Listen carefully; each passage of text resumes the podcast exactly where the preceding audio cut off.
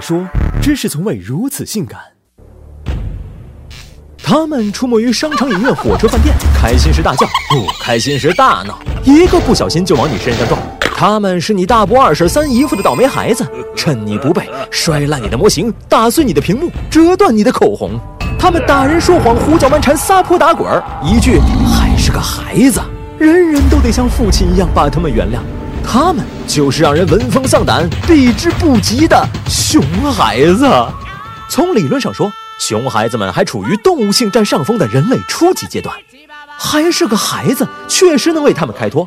孩子的脑前额叶还没完全发育，推断力和自制力不如成人。大人还能游走于崩溃与暴走边缘，小孩只会毫无顾忌地释放情绪，而且通常要到八岁以后，他们才能意识到哇哇大叫这种警告方式不再适用于文明社会。此外，好奇好动也是动物幼年时期的共同特性，这是为了让小崽子时刻处于学习状态。好奇好动是小孩的天性，但也可能是一种病症的症状。数据显示，百分之五至十的孩子是因为患有多动症而没办法安静下来，他们的行为常常显得偏执又反常。如今有研究表明，多动症是注意力障碍的一种表现型，是可以通过药物治疗和后天纠正痊愈的。但多数患有多动症的孩子没有得到正常的诊断，因为被忽视，他们在往后的成长道路上越跑越偏。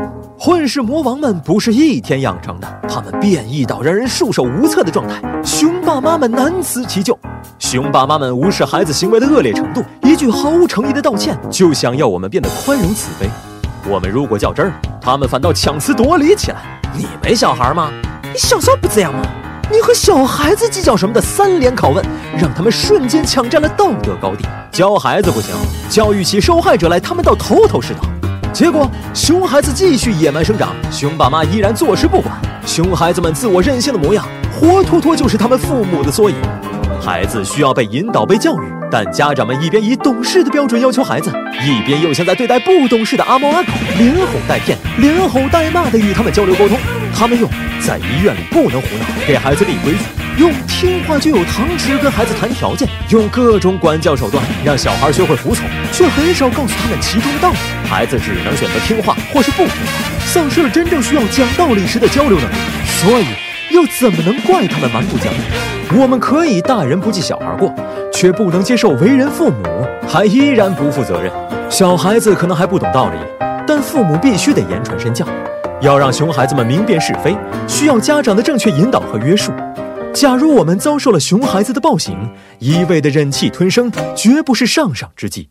虽然我们无权管教别人家的小孩，也确实没办法让孩子为损失负责，但子不教，父之过。对于那些熊爸妈，我们绝不纵容，也绝不宽容。